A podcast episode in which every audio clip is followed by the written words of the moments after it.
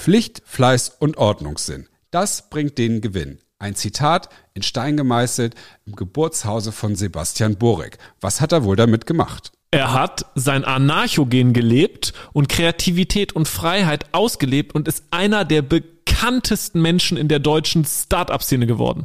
Wie er das geschafft hat, erzählt er in dieser Folge vom Bisfluencer Podcast. Bisfluencer sind Menschen, EinflussnehmerInnen und MeinungsmacherInnen, die uns nachhaltiger beeindrucken als andere Influencer. Woran liegt das? Was treibt sie an? Wir haben herausgefunden, dass es mit einer neuen Haltung, dem Wertebewusstsein zu tun hat. Deswegen machen wir den Wertekompass erfolgreicher Persönlichkeiten sichtbar und sprechen mit ihnen über ihren Werdegang auf der Suche nach Erfüllung und Erfolg. Herzlich willkommen zum Bisfluencer Podcast. Mein Name ist Hendrik Martens und mit mir dabei mein hochgeschätzter Kollege Niklas Hein. Moin, lieber Niklas. Moin, Hendrik. Wen hast du uns denn heute mitgebracht? Ah, ich habe in der Netzwerk-Trickkiste gegraben und äh, großes Zauberwerk vollbracht und freue mich, hier jemanden präsentieren zu dürfen. Äh, ähm, ja, da freue ich mich enorm drauf. Ist enorm spannend. Ich glaube, eine der der Eminenzen des Founders und Startups und Unternehmernetz in Deutschland. Sebastian Borek, herzlich willkommen. Danke für die Intro. Schön euch äh, ja verbal kennenzulernen, dass wir uns hier im Podcast treffen. Vielen Dank für die Intro freue mich nämlich auch euch kennenzulernen. Das ist das Schöne am Podcast, dass man eben halt, dass es so beidseitig ist. Das, das ist jetzt auch so äh, schnell geklappt. Niklas hat schon so oft so viel von dir erzählt, nämlich weil der auch so äh, gehypt war von äh, einem deiner deiner Gründung äh, der Founders Foundation, mhm. ähm, die dich ja, die du über viele Jahre ähm, aufgebaut hast, begleitet hast, jetzt aber auch relativ frisch, glaube ich, ausgestiegen bist. Erzähl mal ein bisschen was zu dir. Es gibt ja bestimmt auch ein paar Leute, wir haben ja auch HörerInnen, die nicht nur aus dem Startup, Online-Marketing, sonst wie Bubble-Zeugs kommen, sondern einfach Menschen, die an anderen Menschen interessiert sind. Was, was bist du für ein Mensch? Hm. Ja, das ist, oh, das ist eine gute Frage. Ich habe ja den Wertetest gemacht. Seitdem habe ich schon sehr viel über Werte nachgedacht, wer ich bin und was mich treibt und so weiter. Und es hat sehr viel auch mit tatsächlich mit der letzten Gründung und Aufgabe, die ich mir so vorgenommen habe, zu tun. Und das ist in der, war in der ersten Linie die ähm, ähm, ja, die Befähigung von Menschen, äh, die Unternehmertalent haben, äh, zum erfolgreichen Aufbau ihrer, ja, ihrer Visionen und Projekte. Und ähm, ich habe mein ganzes Leben, wenn man ganz wirklich lange zurückguckt, war ich immer derjenige, der sehr ideenreich war, der in allen möglichen, wahrscheinlich schon im Kindergarten gesagt hat, Mensch, guck mal, wir können das machen und ich habe eine coole Idee, lass mal das machen, also auch viel Quatsch und so weiter. Aber ich konnte Menschen immer begeistern, Dinge zu tun und ähm, habe auch immer, äh, und das war später in meiner äh, Schulzeit, habe ich immer tolle Menschen gesehen. Also quasi, wo ich gesagt habe, Mensch, das ist doch ein cooler Typ, wo andere gesagt haben, was für ein komischer Nerd und so weiter. Und ich habe mich halt mit denen beschäftigt und habe gesagt, Mensch, der, ihr guckt ja oft nur auf die Fassade, ihr seht gar nicht, was für ein, für ein brillanter Kopf dahinter ist. Und da habe ich, ich erinnere mich mit einer Situation, hatte ich mal einen super Typen, der war, kam halt aus dem Elternhaus, sehr streng, hatte so spießige Klamotten. Da habe ich gesagt, pass mal auf, wir ziehen meine Jeans an, eine Lederjacke und jetzt gehen wir mal ein bisschen los, machst ein bisschen Gel in die Haare und dann habe ich die mal mitgenommen und habe ihm einfach auch so ein bisschen Zugang zu einer Clique verschafft. Und das war einfach schön zu sehen. Ähm, einfach Menschen, Menschen zu empowern, zu entwickeln, ähm, war schon früh mein Thema. Und mit der Founders Foundation, ähm, ich bin ja Startup-Unternehmer, also ich bin Unternehmer natürlich, war die Startup-Zeit, der neue Technologien quasi ein, ein Eldorado für mich. Aber äh, ähm, und die Founders Foundation ist eigentlich eine, eine Plattform, wo wir ähm, Talente finden, unternehmerische Talente finden und die auf ihrem Weg äh, bestärken, ihr Unternehmen aufzubauen und haben natürlich alles an, sage ich mal, an Leistungen äh, bereitgestellt, damit das gut funktioniert. Ein größeres Team auch mittlerweile aufgebaut und ähm, ja, da konnte ich so ein bisschen das, was mich so tatsächlich bewegt und treibt, so ein Stück weit institutionalisieren. Und ähm, ja, das, das steht jetzt und ich bin tatsächlich äh, nach sechs Jahren schweren Herzens, aber auch mit, mit viel Dankbarkeit und auch Stolz, was wir da aufgebaut haben ähm, äh, habe ich sozusagen das Schiff verlassen und äh, freue mich eben, dass die Struktur nach wie vor steht und toll weiterentwickelt wird und eben ganz viele Menschen die Möglichkeit haben, wenn sie Unternehmertalent haben, sich in einer eine Organisation anzuvertrauen, die sie wirklich auf ihrem Weg begleitet. Also das ist mal so in a nutshell zu mir, ohne es weiter auszuholen. Super spannend. Ich frage mich ja tatsächlich, wie schafft man es, eine Foundation zu gründen? Das klingt ja einfach per se auch schon mal groß und nach, äh, ich brauche also so eine Art Uni, ich brauche also ein Gebäude, ich brauche eine Menge Leute, die äh, mit diesen äh, schlauen Menschen arbeiten. Das klingt, ich brauche eine Menge Geld. Wie, wie, wie kriegt man das alles äh, zusammen? Ja, der Name ähm, äh, ist, ist ganz, ist interessanterweise zweideutig. Auf der einen Seite Foundation wie für Fundament, aber auf der anderen Seite auch für Gemeinnützigkeit, also eine Stiftung. Ähm, wir, das Projekt ist äh, von äh, der Familie Mohn ähm, entwickelt worden. Das ist eine Unternehmerfamilie hier aus Ostwestfalen-Lippe, die Inhaber von Bertelsmann. Ähm, und die haben eine Stiftung, die Bertelsmann Stiftung, und ähm, haben sich überlegt, wie können wir eigentlich, äh, haben einen großen Bildungsbereich in der Stiftung. Also immer Befähigung von Menschen durch Bildung ist einer der Kernthemen. Und das Thema Unternehmertum und Startup äh, war, war, wie ich immer sagen, es war nicht nur en vogue, sondern es war vor allen Dingen in der Region, in der sie lebten, überhaupt nicht vorhanden. Hier sind starke Mittelständler. Und dann kam halt die Idee, können wir nicht was im Bildungsbereich und Startups, können wir das nicht irgendwie zusammenbringen? Ja, und daraus ist dieses Projekt äh, entstanden als Konzept. Und ähm, ich bin dann dazu gekommen zur operativen Umsetzung, weil sie ähm, jemanden gesucht haben, der für das Thema steht und brennt. Und äh, ja, das und ich wohnte glücklicherweise hier und äh, haben wir uns gefunden. Und dann konnte ich das ähm, gemeinsam mit, äh, mit Dominik, meinem Co-Founder, aufbauen. Und ja, das, äh, ja, das müsste, muss ich ein bisschen Werbung machen. Natürlich guckt bei foundersfoundation.com auf die Webseite, wenn ihr unternehmerisch Talent, da steht natürlich noch viel mehr. Ähm, aber wie du sagst, es braucht ähm, eine Stiftung idealerweise, die eben für, für den Impact steht und nicht für die Kommerzialisierung ähm, jemand, einen unabhängigen Partner, der wirklich auch es schafft, äh, etwas zu entwickeln, ohne jetzt für ein Unternehmen zu denken oder eine Uni oder eine politische Richtung oder sowas. Ähm, und vor allen Dingen brauchst Kapital. Das darf man nicht vergessen. Kapital ist für mich immer eine Form von Vertrauen dass das eben sinnvoll investiert wird. Und das, das war gegeben und deswegen konnten wir in der operativen Umsetzung sehr frei und sehr unternehmerisch einfach die Dinge auch gut auf die Straße bringen. Ich wollte einen Aspekt beleuchten, so aus meiner Sicht. Ich habe ja auch die letzten sechs Jahre oder nicht sechs Jahre etwas später mitbekommen und dich ja auch, ich, ich glaube schon etwas früher persönlich kennengelernt.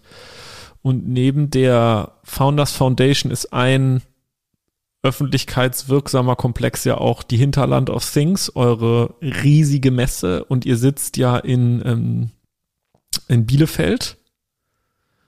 Und wenn ich Sebastian Borek heute den Namen höre und mir auch angucke, wer auf der Hinterland of Things ist, sind das als Speaker Menschen wie Frank Thelen, die Frau Brigitte Mohn, ein Kai Diekmann, ähm, äh, Politiker, ne, hier äh, Doro Bär, unsere Staatsministerin für Digitales und in im Kontext dessen bewegst du dich und auch deine Personal Brand. Also du bist für mich jemand in Deutschland, der in der in der Top-Liga der Multiplikatoren, Netzwerker für dieses Thema steht. Kannst du mal beleuchten, wie sich das entwickelt hat in den letzten fünf, ähm, fünf, sechs Jahren, so die Marke Sebastian Borek in dem, ähm, in dem Kontext? Weil so hast du ja auch nicht angefangen, ähm, Stand 2015, oder? Nee, das stimmt, das stimmt. Ich meine, die, die Hinterland ist ja für das, was wir getan haben, einfach ein gutes Aushängeschild, wo wir ein bisschen äh, über Personen und über das auch ein bisschen zeigen können, was wir, was wir hier tun. Ähm, ja, vielleicht zur ersten Frage.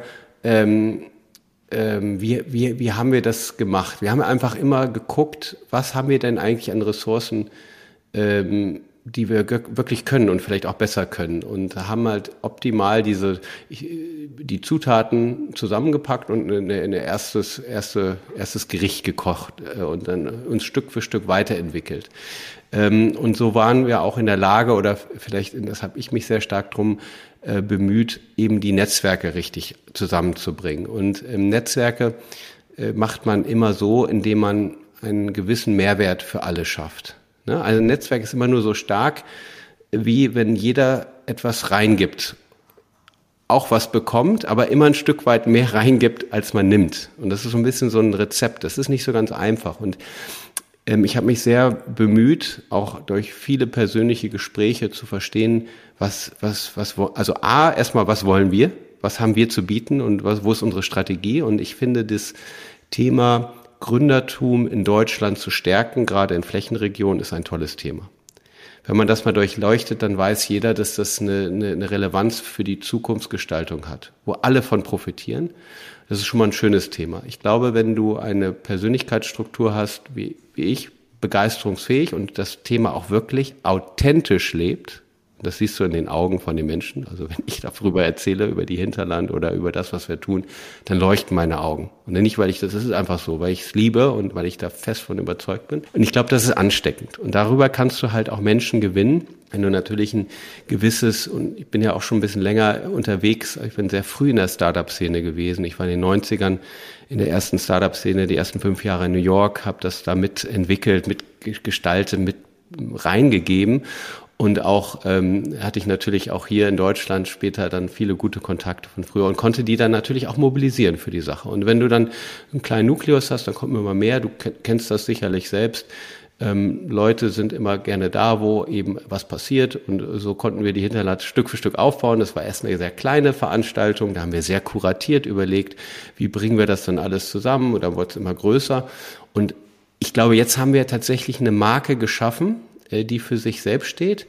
Ähm, ich wollte immer auch als Person für dieses Thema stehen, weil es war am Anfang, wenn du immer erzählst, wir sind die Founders Foundation und Hinterland und wir sind in Bielefeld, ist zu komplex. Aber wenn du es ein Stück weit personifizierst und sagst, pass mal auf, dann, dann ist das, was wir tun, greifbar. Und ich war so eine Art Außenminister. Ich habe versucht, das Vorhaben bestmöglichst zu vertreten und sehr authentisch. Und ich glaube, das war dann auch mit, wenn du willst, meine, meiner Positionierung und meiner Markenbildung einhergehend. Ich bin tatsächlich so ein bisschen natürlich, weil ich in der Flächenregion und auch die Region liebe, äh, irgendwie so äh, hier verwurzelt und werde immer so als der Startup-Guy in, in der Region gesehen oder derjenige, der den vielleicht auch den Mittelstand, den familiengeführten Mittelstand versteht. Das ist richtig. Manchmal weiß ich nicht, ob das jetzt gut oder nicht ist. Man wird sehr schnell stigmatisiert. Ich glaube, ich bin auch noch anders, äh, aber man merkt in, in der Welt, gerade bei Presse und so, ist dein Name, dann kommen noch zwei Wörter dazu und dann bist du das. Das kriegst du dann auch nicht mehr weg. Aber ich habe das Glück, dass ich etwas gemacht habe, was sehr gut zu mir passt. Also kann ich sehr gut da mitleben. Ne?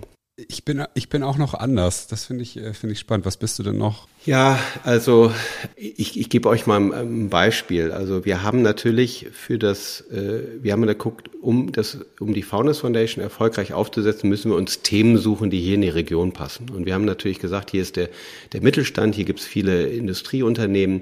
Das Thema B2B passt. Also haben wir gesagt, alles, was wir machen, ist B2B und idealerweise ein SaaS-Modell. Und dann haben wir auch, auch alle rekrutiert in diesem Bereich und auch unsere Programme darauf ausgerichtet. Ne, jetzt ist B2B SaaS eine ganz spannende Sache, ist ein cleveres Geschäftsmodell, es passt in die Region. Jetzt bin ich aber nicht so nur der B2B SaaS-Profi, ich kenne mich da sehr, sehr gut aus, aber ich bin total fasziniert beispielsweise für die Blockchain und Cryptocurrency und Decentralized Finance und NFTs und äh, Play-to-Earn-Games und so weiter. Ähm, und ich habe mir natürlich auch ein bisschen gerade wenn man auch professionell auch mit vielen Medien arbeitet, dann, dann hilft es nicht, deinen Blumenstrauß rauszuholen. Deswegen finde ich solche Podcasts toll, mal zu überlegen, wer bist du, was treibt dich? Weil da ist natürlich immer wichtig, auch einfache Botschaften zu senden. Das ist auch total nachvollziehbar. Aber ich muss auch wieder sagen, wenn dich dann über Jahre und zwar teilweise wöchentlich bei mir äh, Medienvertreter, Journalisten anrufen und du natürlich deine Kernpositionierung der Firma als Vertreter für diese Firma runterbetest, dann denkst du, ach Mensch, können wir nicht mal über die Blockchain reden? Muss ich jetzt nochmal sagen, warum, ob der Mittelstand mit Startups zusammenarbeitet, ob das gut oder schlecht, was die Learnings sind, kann ich euch alles erzählen. Ich wollte nur sagen, ich finde, das Leben ist facettenreicher und ich, wie schon gesagt, ich habe ja ähm, auch in New York gelebt und habe da so viele tolle Erfahrungen gemacht. Äh, das, da habe ich manchmal mehr Lust drüber zu erzählen. Und das meine ich. Es gibt da noch einen Sebastian, der spielt Schlagzeug, der hat vier Kinder, der äh, ist, macht verschiedenste Sachen. Und äh, das, das meine ich damit. Man, ich fühle mich nicht so wohl, reduziert zu werden. Auf der anderen Seite ist gut. Ach, ich sehe schon. Du holst dir gerade deine Werkzeugstöcke raus. Ich habe gerade meine Sticks, Sticks äh, hochge, äh, hochgehalten hier, weil damit habe ich letztens hier rumgetrommelt. Ja. Ich wusste, dass du ein, ein guter Mann bist, Sebastian. Ja, Schlagzeug steht Ja. hier im Keller äh, aufgebaut. Ja. ja, ich bin halt neugierig für viele Sachen. Und ähm, ich glaube auch, ähm, ich meinte so nach, ich glaube, im fünften Jahr, wo ich dann diese Fragen immer wieder wiederholt habe und beantwortet habe und irgendwie für mich auch nicht viel Neues da war, sondern ich habe eigentlich die, sage ich mal, die Fragen auch adressiert und befriedigt sozusagen, aber habe ich gesagt, ich glaube, jetzt ist auch mal Zeit, was Neues zu machen. Und ich freue mich, dass ich jetzt in ein neues Thema eintauchen kann und was mich total reizt. Aber nee, also Das ist ja ein super spannender Punkt. Ich gucke ja gerade auch nochmal auf deine Werte. Also Freiheit, Unabhängigkeit, Kreativität sind da ja äh, wahrscheinlich große Treiber, dass du, dass es dir irgendwann langweilig wird, wenn du irgendwas kannst oder weißt, das funktioniert. Kann ich mir total gut vorstellen, dass du sagst, okay, jetzt was was kommt jetzt? Und war das so auch der Grund, weswegen du sozusagen aus der Foundation raus bist, dass du wieder mehr Freiheit verspüren möchtest und neue Dinge angehen willst? Ja, also ich habe eine Persönlichkeitsstruktur, dass die Dinge, die ich mache, mache ich mit voller Leidenschaft und Passion. Es ist nicht abstellbar und da kann ich leider nicht abstellen. und ähm, als ich so die ersten Ideen hatte, dachte, boah, ich möchte ja, wenn wir einen nächsten Schritt machen, wie man so schön sagt, äh, haben mir immer sehr kluge Leute oder was heißt wohlwollende Freunde gesagt, überleg doch erstmal genau was. Ne? Und so. Und ich kann halt nicht zweigleisig fahren. Ich wünschte, ich könnte das. Ich bewundere immer die Leute, die in Konzernkarrieren total opportunistisch 30 Arbeitsverträge unterschrieben haben und dann äh, noch dreimal das Gehalt nachverhandeln und dann sagen, das, das, das, das. Ich kann immer nur all in. Ne? Also und das ist und deswegen hat das auch lange gedauert und aber ich wusste, ich wollte wieder was unternehmerisches machen. Ich wollte mich wieder in neue Themen reinarbeiten. Ich wollte internationaler äh, arbeiten. Äh, Ich wollte, obwohl ich die Region so stark äh, auch mitentwickeln durfte und für die Region stehen, konnte ich jetzt wollte ich endlich mal wieder international arbeiten. Und ähm, das waren so, das war so der, das, was ich tun wollte. Und das hat mich dann äh, aus diesem Grund bin ich dann einfach dann äh, diese diese Reise aufgebrochen, was einfach un, für viele nicht nachvollziehbar, was übrigens unternehmerisch ist. Also jeder Unternehmer, den ich kenne, von meinen Unternehmerfreunden, sagt so, sehr cool. Ja, ich habe schon lange gewartet, wann wann du jetzt die nächste Rakete zündest. Und ja, und das war Fühlt ist sich das an gerade jetzt für dich? Ach, super. Also es war, ich muss wirklich sagen, es war ein schwerer Prozess. Ich habe lange, lange, lange mir gehadert, weil du kannst dir vorstellen, wenn du mit einer Organisation auch wirklich mit Leib und Seele auch verbunden bist, mit der ganzen Verantwortung auch, äh, ja, das, da, da so zu sagen, ja, ich, ich, ich gehe jetzt, es war schwierig und dann habe ich eine lange Zeit ähm, drüber nachgedacht, ähm, in diesem Framework, in dem ich schon war, was zu machen. Nur unternehmerisch, aber nur quasi dann vielleicht internationaler.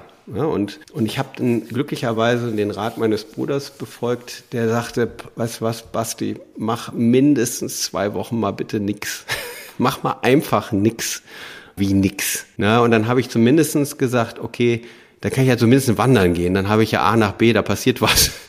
Und äh, dann und, und ich habe auch das Handy ausgestellt. Das ging allerdings nur zwei geht zwei Tage gut, weil da habe ich mich so krass verlaufen im Gebirge, dass ich gesagt habe, bei aller Liebe, auch wenn ich weiß, Norden, Süden, Osten kriege ich hin und äh, das ist mir einfach zu anstrengend. Da habe ich trotzdem wieder die die Wander-App runtergeladen, aber dann ich habe alles andere ausgestellt. So und und das war super gut, weil ich habe gemerkt, ich war noch so, meine Synapsen im Kopf waren noch so sage ich mal, voll von dem, was ich gerade tat. In dem, in das Operating System lief immer noch weiter. Und das musste ich erstmal runterfahren und das habe ich runtergefahren und dann kam so eine Phase von, wow, unternehmerischen Drang und Interesse und Sachen wieder und dann konnte ich das wieder neu besetzen. Und das war wirklich gut und habe jetzt äh, für mich einfach so die, die wichtigsten Themen halt definiert, die ich jetzt machen werde in der Zukunft und die natürlich immer noch viel Entwicklungspotenzial nach links und rechts und da werden sich Sachen wieder ergeben. Das wird sich dann immer wieder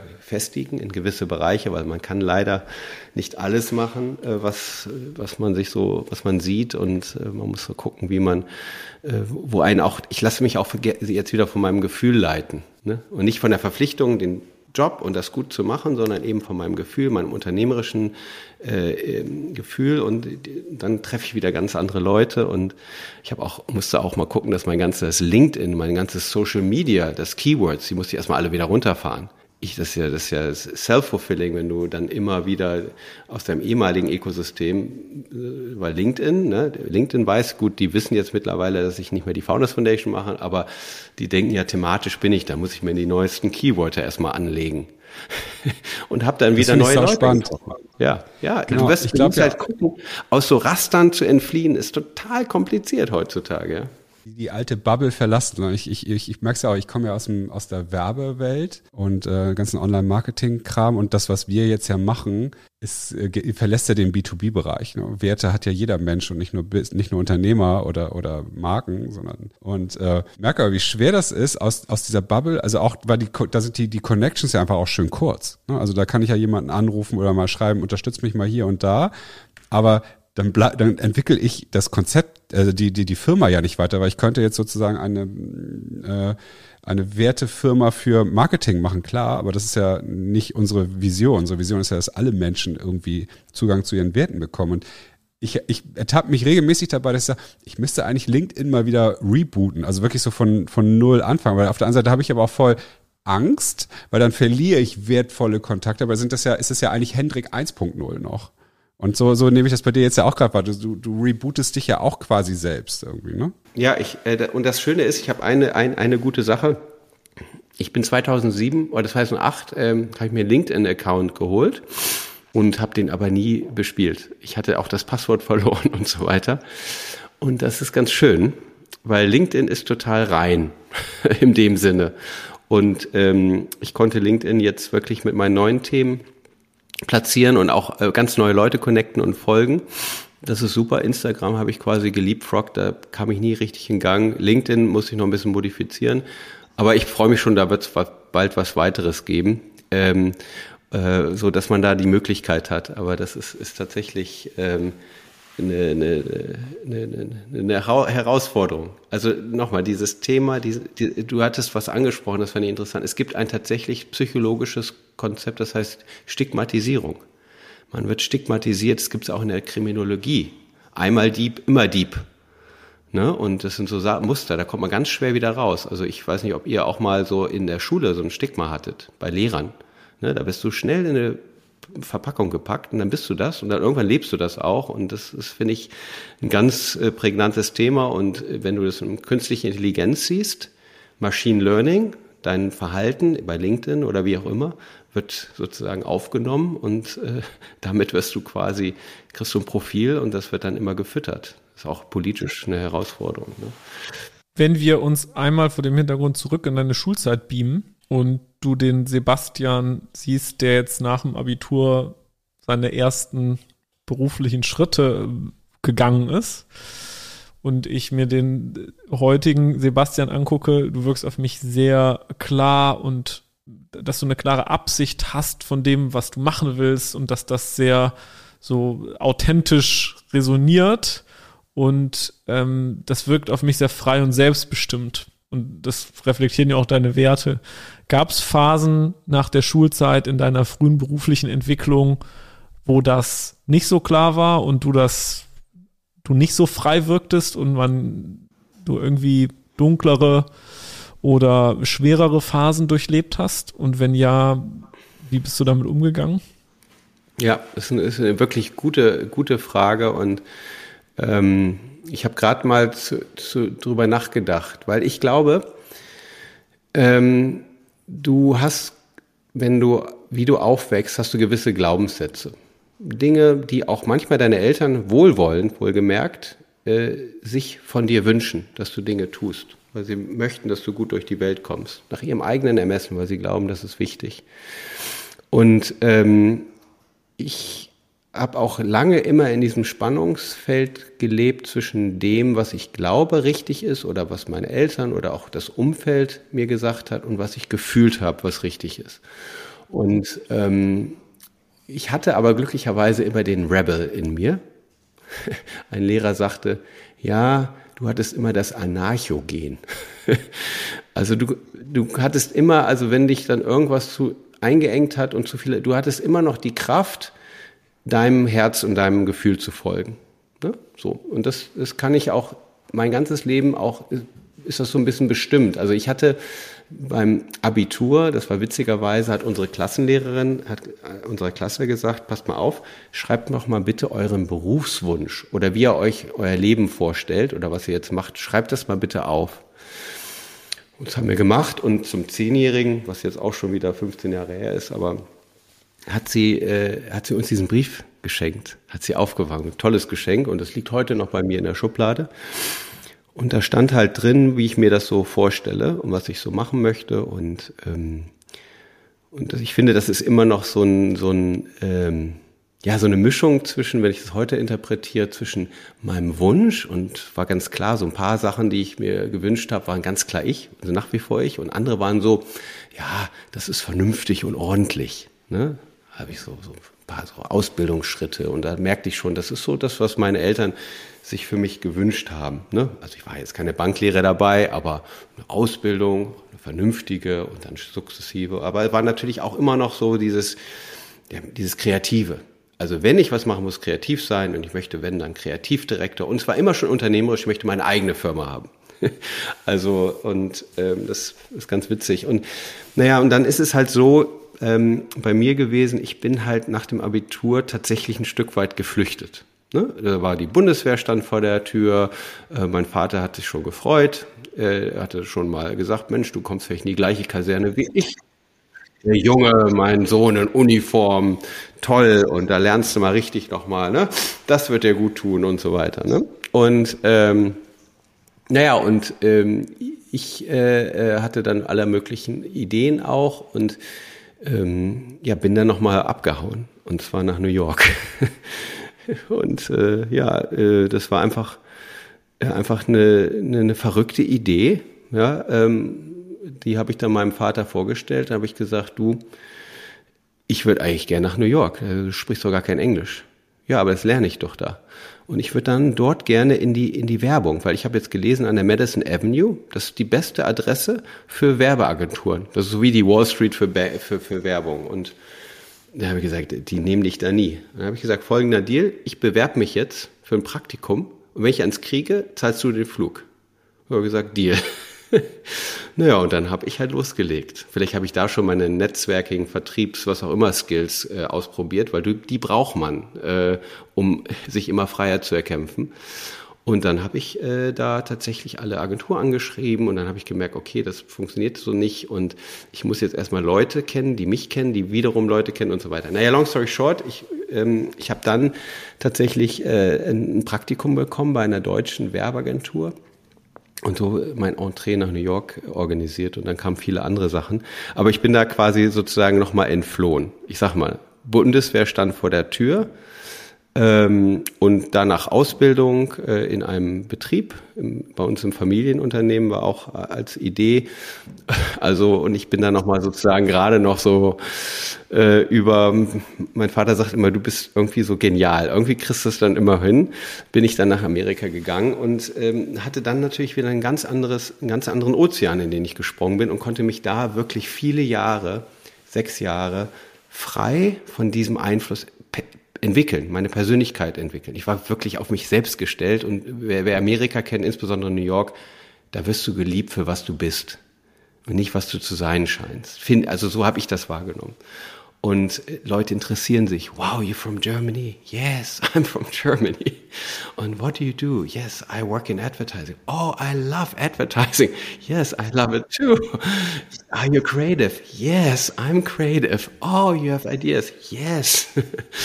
Während hier so ist, was machst du? Warum warst du nicht bei der Bundeswehr? Was für eine Ausbildung hast du? Und so weiter. Ne? Also das Land ist ein, ein Segen für mich gewesen, weil ich eben dann wiederum, wenn du fragst, Lebensphase, sehr stark meinen Impulsen.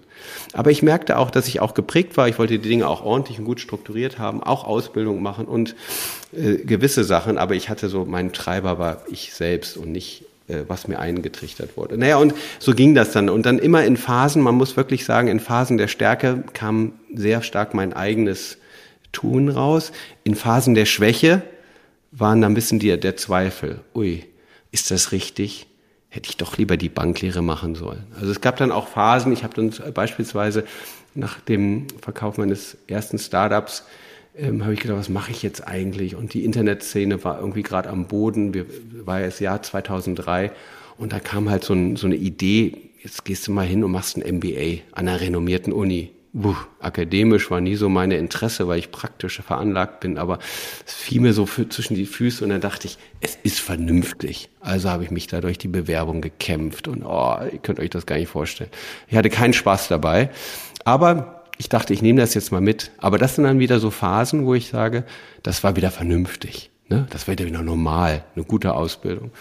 Naja, und dann von dem MBA-Studium geht's dann wieder ähm, in, in entsprechende Jobs und so weiter. Aber dann bin ich halt wieder ausgebrochen und dann wieder was unternehmerisch gemacht. Also ich habe immer eine Wechselwirkung gehabt und äh, Founders Foundation war für mich so, so, so ein Hybrid. Ich war auf der einen Seite, habe ich was Vernünftiges gemacht, weil die Bertelsmann Stiftung ist ein, ein sehr solides Unternehmen, kann man sagen. Aber ich habe sehr viel die Leidenschaft. Es war eigentlich ein optimales Setup. Aber und deswegen ist es jetzt, bin ich natürlich wieder in so einer Phase, wo ich sehr stark wieder von meinem Impuls und meinen Passion getrieben bin. Und mal gucken, wo sie hinführt. Ne? Werden wir in ein paar Jahren sehen.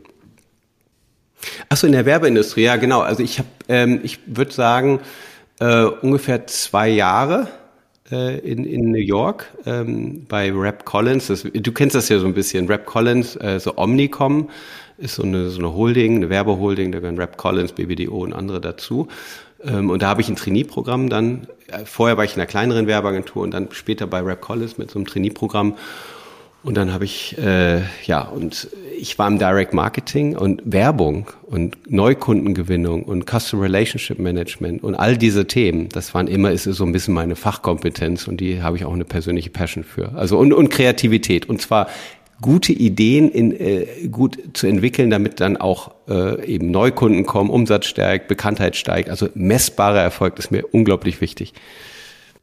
Also du bist sozusagen der Go-To-Guy in, in eurem Foundation-Konzept wahrscheinlich gewesen, wenn ich jetzt, ich habe ein geiles B2B SaaS-Modell, aber bin eher so der trockenere Typ äh, du, du siehst aber, okay, da ist was hinter und du baust dann die Sales Story da drum wahrscheinlich. Genau, ich kann auch so, so, so Storytelling, wenn du sagst, ich sehe halt Dinge und das ist tatsächlich, manchmal ist er sehr nüchterner Programmierer, wir haben hier was Substanzielles und ich so, pass mal auf, ihr verändert die Welt in den Bereichen und das muss man so, ähm, das muss man so setzen. Also das Storytelling hört sich immer an wie Geschichten erzähle, aber wenn, wenn man so ein bisschen überlegt, wie, wie Elon Musk das macht, der ist ja auch ein begnadeter Storyteller. Ne? Und ich glaube, das ist ganz, ganz wichtig. Ähm, und das macht mir viel Spaß, Dinge zu positionieren, Stories zu, zu erzählen und die auch die Story äh, mit voller Begeisterung. Ja, das ist so ein bisschen mein, mein Credo. Ja. Ich hänge noch dem deiner Erzählung von eben nach so diese Entwicklung und dem Ausbrechen und äh, nach Amerika und wie stark du deinem Gefühl auch diesem Anarchogen hinterhergegangen bist wenn ein junger Mensch dich fragt, der jetzt auch an so Scheidewegen, Entscheidungen steht, wo er sich reinbegibt, begibt oder begeben soll, vielleicht auch von außen vorgegeben, auf was für Grund und er dieses Anarchogen nicht so ausgeprägt hast wie du und den Mut nicht aufbringen kann, gegebenenfalls seinem Gefühl zu folgen oder das Gefühl noch nicht klar ist, was, wozu was er intuitiv oder er oder sie sich intuitiv hingezogen fühlen. Was würdest du so jemandem als Rat oder als Erfahrung mitgeben, wie er oder sie es rausfinden kann? Hm.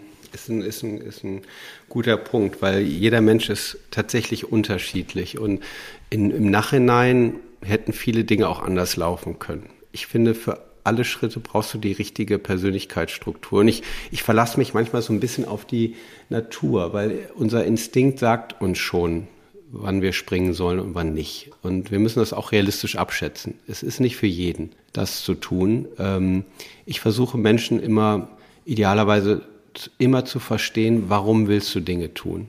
Flüchtest du von etwas mhm. oder willst du irgendwo hin? Das ist ein großer Unterschied. Also willst du aus deinem Job raus oder willst du quasi ein Unternehmen aufbauen und eine Vision verfolgen? Das muss man klar trennen. Und, ähm, und die andere Sache ist halt so, dass, ähm, also ich versuche immer dieses, die, die Motivation dahinter zu verstehen, das ist ganz wichtig. Und dann ist es so, wenn es tatsächlich äh, deren Impuls ist und aber sie einfach so stark indoktriniert sind von so Glaubenssätzen, du kannst mhm. es nicht und bleib lieber sicher und so weiter, dann würde ich äh, ganz einfach runterrationalisieren, was kann denn schiefgehen? Und was ist es denn, vor was du Angst hast? Und, ähm, und was kannst du eigentlich tun dagegen, dass das nicht passiert? Und wenn das passiert, was machst du? Und das ein bisschen so runterzubrechen. Und das ist eine, eine schöne Herangehensweise, die dann die Sachen, die oft sehr emotional gesteuert sind, einfach mal zusammenpacken und sagen, oh Mensch, ne? Also also Finde ich gerade total interessant, weil du sagst, auf der einen Seite, äh, hör auf deine Intuition, du ja. spürst, wann es bereit ist zu springen. Ja. Äh, auf der anderen Seite sagst du, okay, wenn du dich aber doch wirklich schwer tust mit Springen, dann geh doch in, in die Ratio in rein Kopf. und mach, mach, eine, mach eine Liste. Ja. Ich, sind wahrscheinlich sprichst du so zwei verschiedene Typen Menschen an, irgendwie was, ne? Ja, ähm, das, deswegen, also ich, ich fühle mich immer sehr verantwortungs. Also wenn ich ähm, wenn ich Leute unterstütze, Sparring oder als Coach, dann versuche ich immer ich fühle mich immer sehr verantwortlich zu gucken, was ich denen sage in der Lösungsfindung. Also denke ich immer so, komm, ich stelle einfach, gebe denen, welche Fragen sie für sich selbst beantworten müssen, um diese Entscheidung zu treffen. Und wenn ich einfach sehe, da sind Blockaden, dann kann man über entsprechende Rationalisierung eben das mal ein bisschen in Perspektive setzen. Ähm, aber ich bin fest davon überzeugt, dass wir eben wissen, was wir machen wollen und äh, dass, dass wir eigentlich unseren Gefühlen immer folgen sollten. Grundsätzlich, grund, grundsätzlich, ja bin da so ein bisschen so zwiegespalten, weil wir sitzen jetzt drei Unternehmer, die alle Freiheit und Unabhängigkeit ganz weit in ihrem Werteset haben und klar, dann auch mal eher über eine rote Linie gehen, vielleicht als andere Menschen. Und das ist ja so im Moment, so Kern unserer Superheldenreisen, immer wieder den Leuten klar zu machen, wie wichtig es eben ist. Wir sagen jetzt halt über eine rote Linie zu gehen oder zu springen. Und es gibt aber so viele Menschen, die seit 20 Jahren oder ihr ganzes Leben eigentlich wissen, dass sie schon längst hätten springen dürfen, sollen, wie auch immer, äh, aber aus Grund von genau Glaubenssätzen, was die Eltern mitgegeben haben oder ähnlichen, eben nicht springen. Und wie ich, ich das ist so, ich, weil du bringst ja auch so gute Ansätze. Ne? Wie würdest du mit solchen Leuten umgehen? Wenn ich mir überlege, dass jemand 20 Jahre springen wollte, you can only spring, swim when you jump, also seit 20 Jahren das macht und nicht gemacht hat das hört sich für mich immer an, der, der, der, der Turm wird höher, höher, höher, höher, höher, immer schwieriger. Das ist schon so,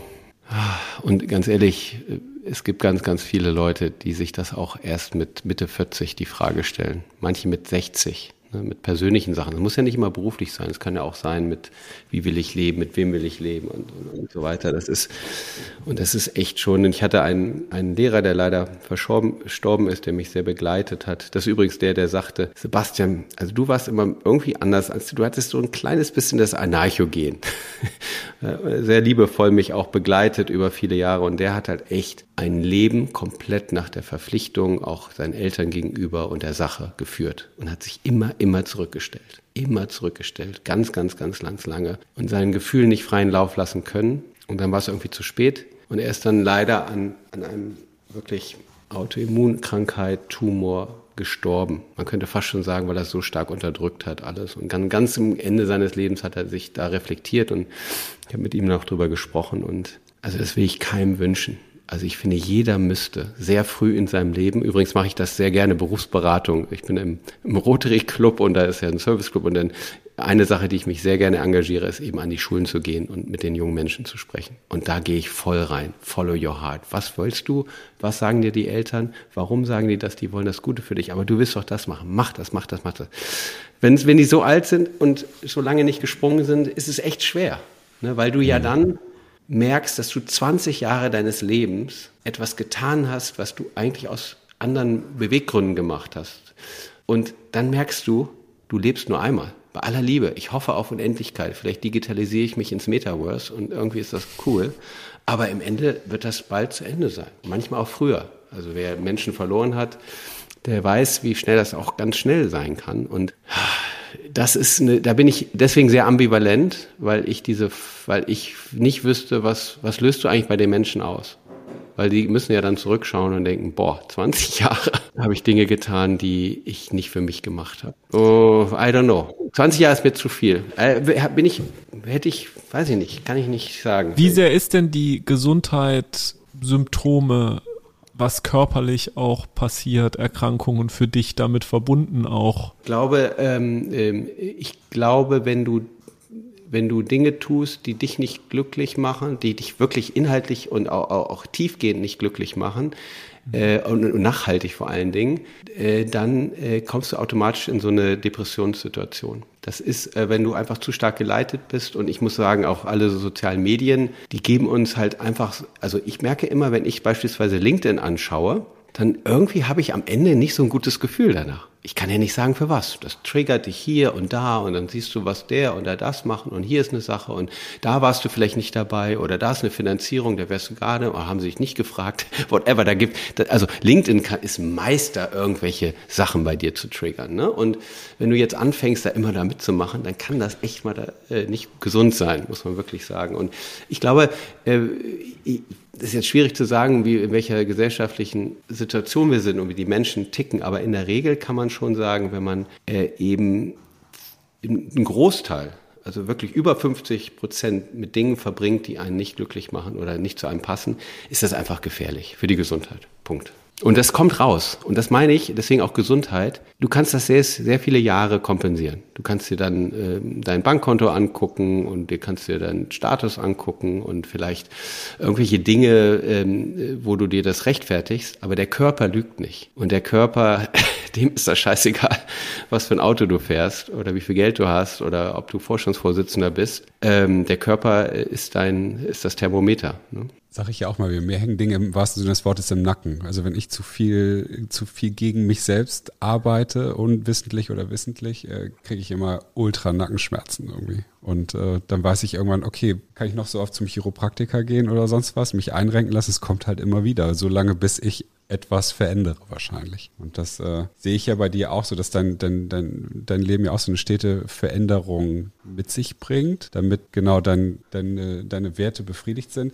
Aber über einen Wert, der bei dir ja ganz, ganz oben ist, äh, haben wir noch gar nicht gesprochen, nämlich das Thema Familie. Was bedeutet, weil ich, Familie ist für mich so ein ganz äh, sensibler Wert, weil ähm, ich immer gerade mit vielen Leuten, die noch nicht so reflektiert sind, wie, wie wir drei jetzt, die schon achtmal so einen Wertetest gemacht haben oder irgendwelche Ausbildungen oder sowas, die über das Thema reflektieren können, ist ja immer so, Familie, ja klar, ist das Wichtigste. Ne? Das kriegen wir dann irgendwie von unseren Eltern mit. Die Familie geht über alles. Und dann ist es wie ferngesteuert, sagen all diese Menschen, dass ihnen Familie total wichtig ist, über alles geht, obwohl ihnen Freiheit zum Beispiel eigentlich wichtiger ist, ihre, ihre eigene Freiheit. Und ähm, wundern sich dann halt, warum sind die immer unzufrieden? Und äh, bei dir ist es jetzt auch der höchste Wert. Und wir haben, ich habe ihn noch gar nicht viel gehört. Ja, du hast, du hast wirklich recht. In, bei dem bei dem Kontext, äh, als ich den Test gemacht habe, und ich habe tatsächlich auch schon mehrfach das, äh, diese Wertegeschichten gemacht. Und Familie ist immer oben und Familie ist immer sehr stark definiert über den Schmerz, das nicht mehr zu haben. Also ein Freund von ich habe das mal mit in einem zusammengearbeitet, der meinte, eigentlich ist Familie eine Art von liebevollen Egoismus. Ne? Und äh, das ist jetzt sehr, sehr, sehr tief gehen und es wäre wahrscheinlich für die Hörer auch zu sehr abstrakter nachzu, nachzufolgen. Aber ich versuche es mal zu vereinfachen. Es ist tatsächlich, wie du richtig sagst, Familie, das ist so ähnlich wie Religion und früher war es vielleicht der liebe Gott, der hat einfach oben zu stehen. Punkt. Ne? Und ich glaube, das spielt bei meiner Wahl auch einen großen Teil damit. Das ist einfach so. Ähm, aber ich konnte mir, und das ist vielleicht auch vielleicht anerzogen, aber ich konnte nur sagen, meine eigene Freiheit auf Kosten der Familie, das ist für mich dann wieder so, das hat was sehr Egoistisches. Ne? Und wenn mhm. ich sage, okay, ich könnte jetzt, was auch immer, ich habe mir das so vorgestellt, ich ziehe jetzt irgendwo hin und mir egal, wo die Familie ist, weil wenn ich mich letztendlich entscheiden muss, lebe ich jetzt frei irgendwo in einem in einer Umgebung, die ich gerade ganz interessant finde, versus ich bin in, eingebettet in meine Familie.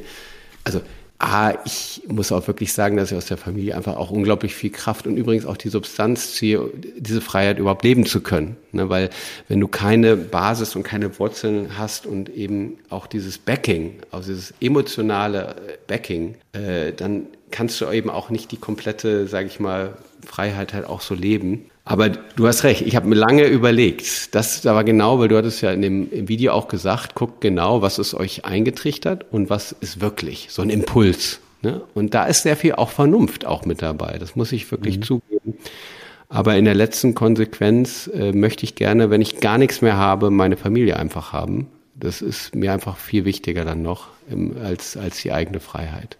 Also ich bin mit meiner Familie gerne im Knast, als ohne meine Familie im was auch immer. Ja.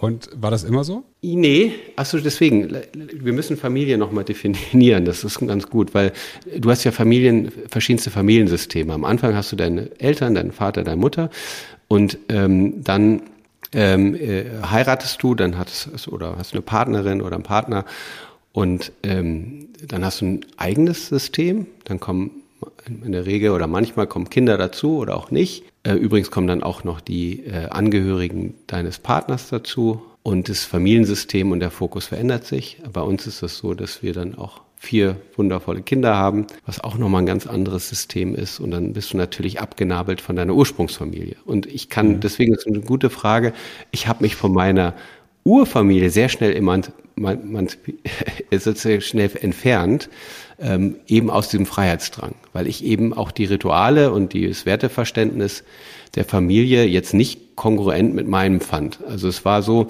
bei uns an der Mauer äh, unseres Familienunternehmens oder unseres sag ich, Ursitzes, wo meine Großeltern noch lange wohnten, ist ein Stein, äh, ist in die Mauer eingemeißelt. Wir sind, kommen aus einer sehr, sehr traditionellen Unternehmerfamilie.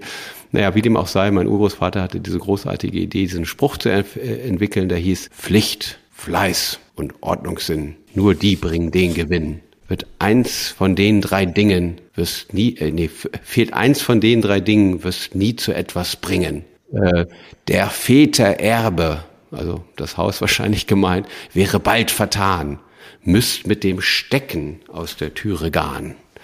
Also da kannst du dir ja vorstellen, mit äh, ich so Pflicht, also habe ich mein erste Klassezeugnis angeschaut, da war nicht viel Pflicht, nicht viel Fleiß und Ordnung sind schon gar nicht.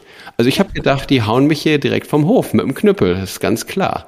Also das Ursystem Familie, da war ich ganz klar Freiheit versus Familie in meiner eigenen oder unserer eigenen Familie, das ist ein ganz anderes Thema. Da kann ich auch ein Stück weit die Werte äh, mit, mit äh, eingeben. Und ich finde es eine ganz tolle Aufgabe, auch unseren Kindern halt auch Flügel zu geben und ähm, sowie, sowohl als Wurzeln. Also deswegen, Familie habe ich in meinem Kontext in meiner Jetzt-Familie gedacht und nicht in der äh, größeren Familie, weil da bin ich natürlich dann stärker in der Freiheit. Ne? in der, in der Autonomie ja quasi auch, ne? also sich davon abzunahmen, ich glaube, sich von seiner eigenen Familie abzunahmen, ist wahrscheinlich auch eine Lebensaufgabe.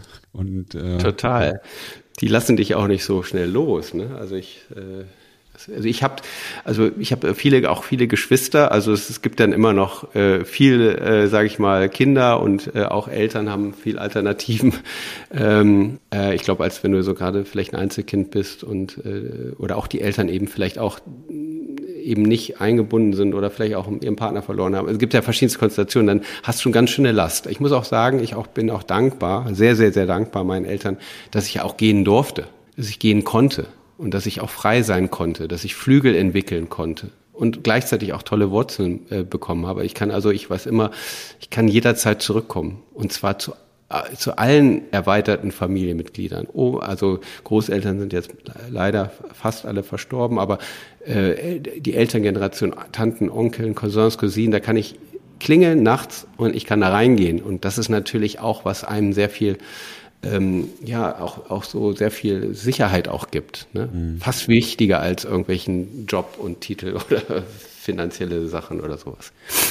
Dein Werteset ist auch, finde ich, eine, ein sehr spannender Wert, den ich nicht allzu oft gesehen habe bisher, ist Selbstvertrauen. Und auch gleich mhm. äh, hinter Familie. Ich könnte mir ja vorstellen, wenn du, wenn man Selbstvertrauen in sich drin verankert hat, dass einen das ja wirklich Flüge verleihen kann als Unternehmer, wenn man Erfolg haben möchte, bei, bei anderen, bei, bei, bei Frauen, bei Männern, wie auch immer. Also ich glaube, wenn man ja selbstbewusst an alles rangeht, ist Jetzt, ja unheimlich. War das schon immer? Wie hast du diesen Wert in, bei, bei dir verankert? Das, ich, ich bin nicht selbstbewusst. Ähm, ich bin se Selbstvertrauen, deswegen gut, dass du es fragst. Ich weiß, äh, ich habe das interpretiert als tatsächlich, wie es hoffentlich auch gemeint ist, Selbstvertrauen. Und Vertrauen ist in die eigenen Fähigkeiten und, äh, und so ein bisschen so ein Instinkt, den richtigen Weg zu finden. Bis auf meiner Wanderung, da habe ich mir wieder zu viel zugetraut, also nach zwei Tagen. Aber es war, also alle haben mich auch für verrückt erklärt, aber ich habe es zumindest zwei Tage durchgehalten. Ähm, ähm, aber das Selbstvertrauen hat sehr viel mit Zuversicht zu tun. Es ist so ein bisschen, ich will sagen, es hat eine Portion Spiritualität, also Gottvertrauen oder wie auch immer. Es hat so ein bisschen äh, ähm, Risikobereitschaft, also dass auch alles nicht so klappt. Aber so nach dem Motto, ich ich habe irgendwie so ein, so, ja, ist, für mich ist es was Instinktartiges, den, den Instinkt zu haben, auf die richtigen Menschen zu treffen, die richtigen Entscheidungen zu, zu auf sein, auf sein Gefühl zu hören. Im Endeffekt ist für mich Selbstvertrauen auf sein, das ist es, was ich damit verbinde, auf seinen Instinkt und seine Gefühle zu, zu, zu vertrauen. Das ist es. Ähm, es ist nicht ja, das Selbstbewusstsein, ja, äh, das ist es nicht. Ja, aber du vertraust ja schon grundsätzlich in deine Fähigkeiten, dass jetzt das Neue, was du jetzt angehst, meinetwegen, dass das auch cool wird für dich. Also es muss jetzt ja nicht mhm. unbedingt in Zahlen das Riesending werden, aber es muss für dich ja irgendwie erfolgreich sein wahrscheinlich. Und du hast auch das Vertrauen, dass du deine eigene Wahrnehmung nach außen hin auf links drehen kannst dadurch, dass du jetzt nicht mehr der Startup-Guy bist für Mittelstand und so weiter, sondern was völlig Neues machst. Das ist ja das, was so vielen Menschen fehlt. Dieses mhm. Vertrauen mhm. in seine eigenen Fähigkeiten, in sich als Mensch. Und deswegen finde ich es so cool, das mal so schwarz auf weiß zu sehen. Da ist jemand, der sagt einfach, ich habe ein Grundvertrauen in mich und wie, ich möchte so gerne wissen, wie, wie kann man das irgendwie entwickeln? Oder es ist ja scheinbar irgendwie glaube einfach bei dir. Ja, es, ich habe ich hab mich da auch mit, äh, mit beschäftigt, woher das ähm, kommt. Und es kam tatsächlich ähm, eben aus Lebenssituationen, die, die in der damaligen Zeit auch problematisch waren. Ich war oft ganz alleine und auf mich selbst gestellt. Und ich musste halt die Fähigkeit ein Stück weit entwickeln, auf mich selbst zu vertrauen. Weil du kannst dir vorstellen, wenn du in einem Kontext aufwächst, also ich man muss dazu sagen, ich bin in einer sehr, sehr konservativen Unternehmerfamilie mit den entsprechenden Sprüchen, naja, so, so, so, so aktuell, ich Pflicht, schon gesagt Fleiß und Ordnung sind. Ordnung sind, genau. Das wurde vor, allerdings vor 150 oder 120 Jahren oder wann auch immer geschrieben, ist schon ein bisschen in die Jahre gekommen. Ich muss auch sagen, die Familie heute ist natürlich auch transformiert, aber na gut, die Mauern sind alt und das kriegst du so schnell nicht weg. Ich hatte schon mal überlegt, ob ich den, ob ich den mal mit, äh, daneben mit Graffiti was sprühen sollte. Ähm, aber egal, äh, man kann ja auch viele andere schöne Sachen sagen. Aber nochmal, erstmal vielleicht zu der damaligen Zeit waren das, was der Urgroßvater, äh, der wollte, der hat, das war eine andere Zeit. Damals war einfach, äh, mit, waren das sozusagen die Ingredients, um, um einfach erfolgreich zu sein, also wohlwollend. Ne? Und ähm, das hat die damalige Zeit geprägt. Ich glaube, hat auch vielleicht damals in der Zeit gepasst. Heute ist es ganz anders. Ne? Aber ähm, ähm, es war halt so, dass ich natürlich irgendwie schon merkte, ich bin irgendwie anders. Und ich hatte, ich hatte eben beispielsweise diese Kreativität und den Gestaltungsdrang und die Neugier und die Abenteuerlust. Und ich musste die Dinge halt äh, dann in mir selbst entdecken. Und ähm, die hat, haben viele in mir nicht gar nicht gesehen. Ne, wenn du nicht keiner zu dir kommt und sagt, Mensch, Sebastian, du hast, bist ja so kreativ und das ist was ganz Tolles, sondern es war bei mir eher immer so, ja, also Mathe ist nicht so dein Ding, ne? Zahlen sind nicht so dein Ding, obwohl ich absolut ein Zahlenmensch bin, aber gut, so. Und dann, dann, dann denkst du immer so, oh ja, okay. Aber irgendwann lernst du daraus die Dinge, dich selbst zu motivieren. Wenn dir keiner sagt, du kannst es, aber du spürst es so doll, dann lernst du als junger Mensch zu sagen, ja, aber ich, ich kann das doch ganz gut und ich mache das. Und, und darüber baust du dann auch Selbstvertrauen auf. Ne? Also von daher ist es vielleicht gar nicht so schlecht, äh, wenn man früh in der, der, der Kindheit eben lernt, seinen eigenen, auch Wertschätzung seinen eigenen Stärken zu entwickeln. Ne? Also das mhm. ist, ist, sehr komplex. Ich bin kein Psychologe, aber ich glaube, da ist das ver verankert. Und ähm, ähm, ich war, also meine Eltern haben sich äh, getrennt, da war ich so sechs oder fünf, sechs Jahre, sehr jung. Und ich war natürlich zwischen diesen Parteien und musste dann auch wieder gucken, wer hat nun recht? Wo will ich hin? Was mache ich? Also irgendwie wirst du dann ein Stück weit schon, wenn das trainiert, eben auf dich selbst zu vertrauen.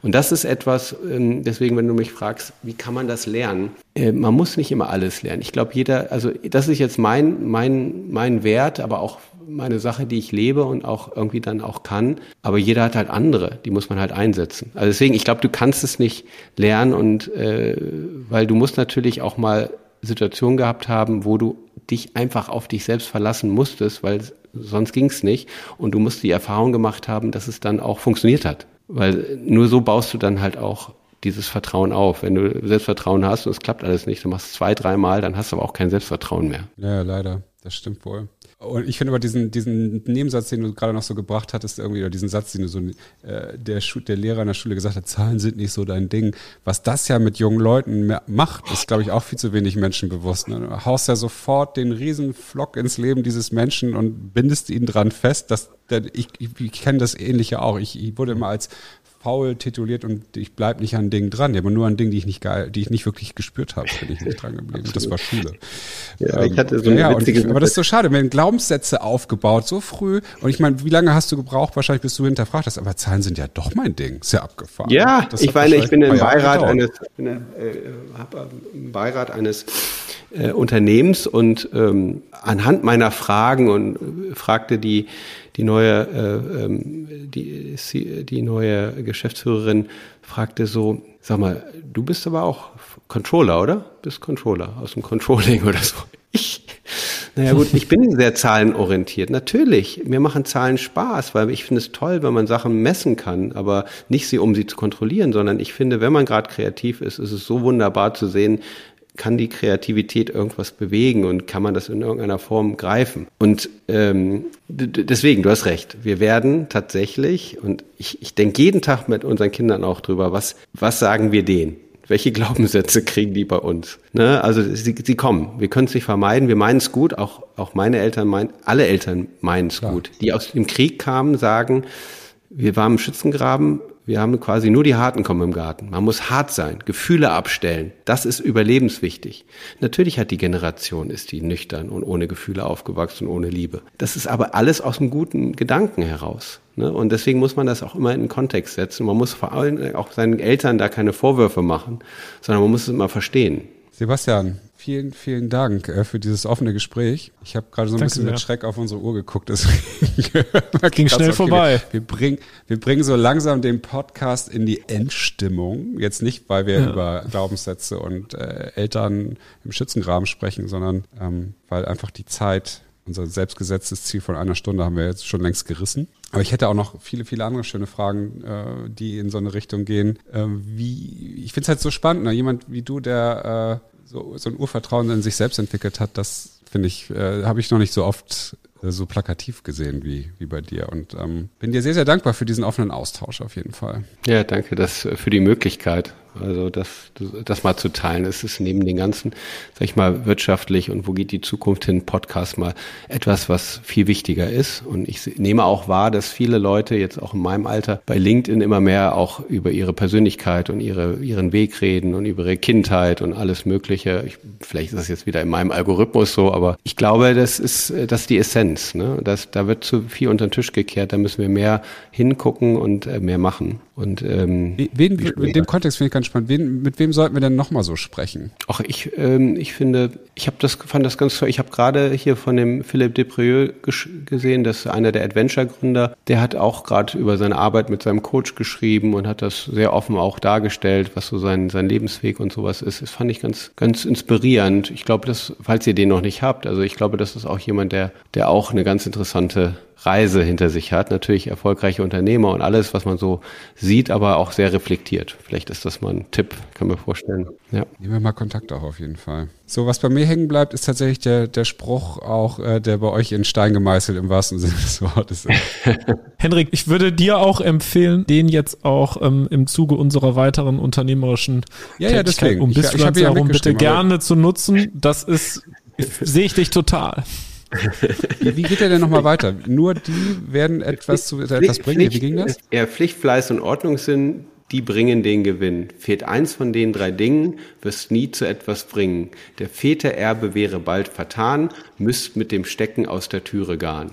Also das sind Krass, die Grund. dass du das auch noch so drauf hast, ey. Ja, das kriegst du, wenn du äh, spätestens zur Konfirmation kriegst du das, das bei uns geschenkt. Ne? Und ich muss auch nochmal sagen, also ich habe lange, ich fand das, habe das lange gedacht, das ist echt, wie kann man sowas eigentlich an der Mauer meißeln? Aber wenn du dir überlegst, in welcher Zeit er das gemacht hat, er hat ein großes, also er hat eine Firma aufgebaut, hat eine, ein großes Haus gebaut, ist an diesem Haus fast pleite gegangen. Ja, hatte immer, musste extrem fleißig, Pflicht, ordentlich alles machen und so weiter. Und, und er wollte irgendwie so ein bisschen zeigen, boah, was war ich pflichtbewusst, was war ich fleißig, wie ordentlich war ich. Und bitte wertschätzt das. Weil ganz ehrlich, ja. ich habe den ganzen Mist hier gemacht.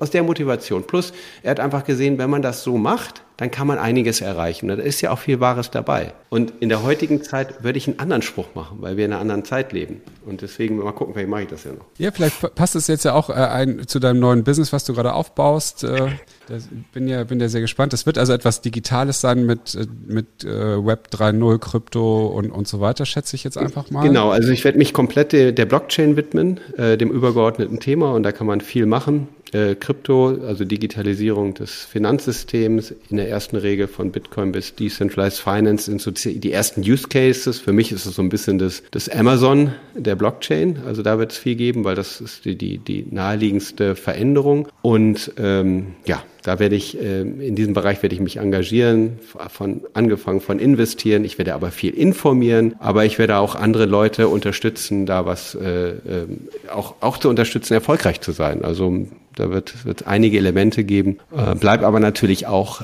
vielen mittelständischen und familiengeführten Unternehmern treu und unterstütze die auch in, in verschiedensten Funktionen. Also das, das, das werde ich weitermachen und ähm, habe natürlich aktuell viele, viele, viele äh, Projekte starten und ich versuche einen Weg zu finden, wie ich die optimal unterstützen kann, damit das Know-how, was wir in der Founders Foundation wirklich auch schmerzhaft, aber mit viel Arbeit aufgebaut haben, die Lernkurve sozusagen für andere nutzbar zu machen. Da weiß ich noch nicht, wie ich das mache, aber das sind so die, die, die Bereiche und äh, ja, ich hoffe, dem bald, bald wird man einiges davon auch sehen. Sehr spannend. Und meinst du noch äh, Bitcoins und Ether, Ethereum noch kaufen oder ist es zu spät? Ja, äh, das ist tatsächlich, also ich finde, äh, die Frage kann sich jeder selbst beantworten. Es gibt das bitcoin.org, da kann man dieses White Paper lesen. Es gibt eine ganz tolle Serie auf Arte es sind so zehn oder sechs zehnminütige Serien auf Arte zu, zu Satoshi Nakamoto, also der Erfinder von Bitcoin und der Hintergrund.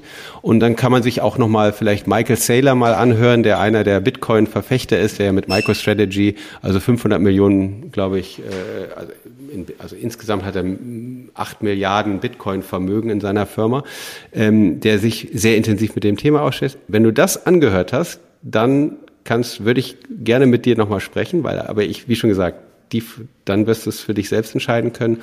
Und bei Ethereum ähm, ist übrigens etwas, das ist, also nochmal, Bitcoin ist eine Alternative zu Gold, äh, perspektivisch und ist nicht nur ein Coin oder sowas, sondern ist ein gesamtes äh, äh Finanzstruktur, äh, wie das funktioniert. Und ähm, Ethereum ist für mich sowas wie so ein Operating System, sowas, was Microsoft für, für war. Und ähm, das ist für mich der Basic Layer, auf dem viele tolle ähm, Projekte entstehen.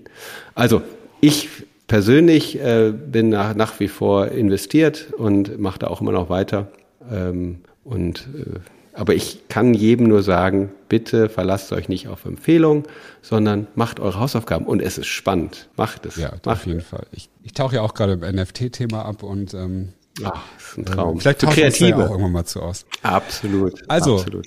Liebe Leute, ich hoffe, ihr hattet äh, Spaß mit dieser äh, sehr tiefgründigen Folge und sehr inspi viel inspirierenden Dingen, die Sebastian uns hier mitgegeben hat. Niklas, hast du noch ein paar äh, Fragen, letzte Worte oder ähnliches? Nee, und auch angesichts der Zeit will ich es auch nicht überstrapazieren. Mich nur noch mal ganz herzlich bedanken, Sebastian. Ähm, und ja, vielen, vielen Dank und äh, alles Gute und wir hören uns bestimmt noch einmal. Bis bald an alle. Tschüss. Danke. Tschüss. Tschüss.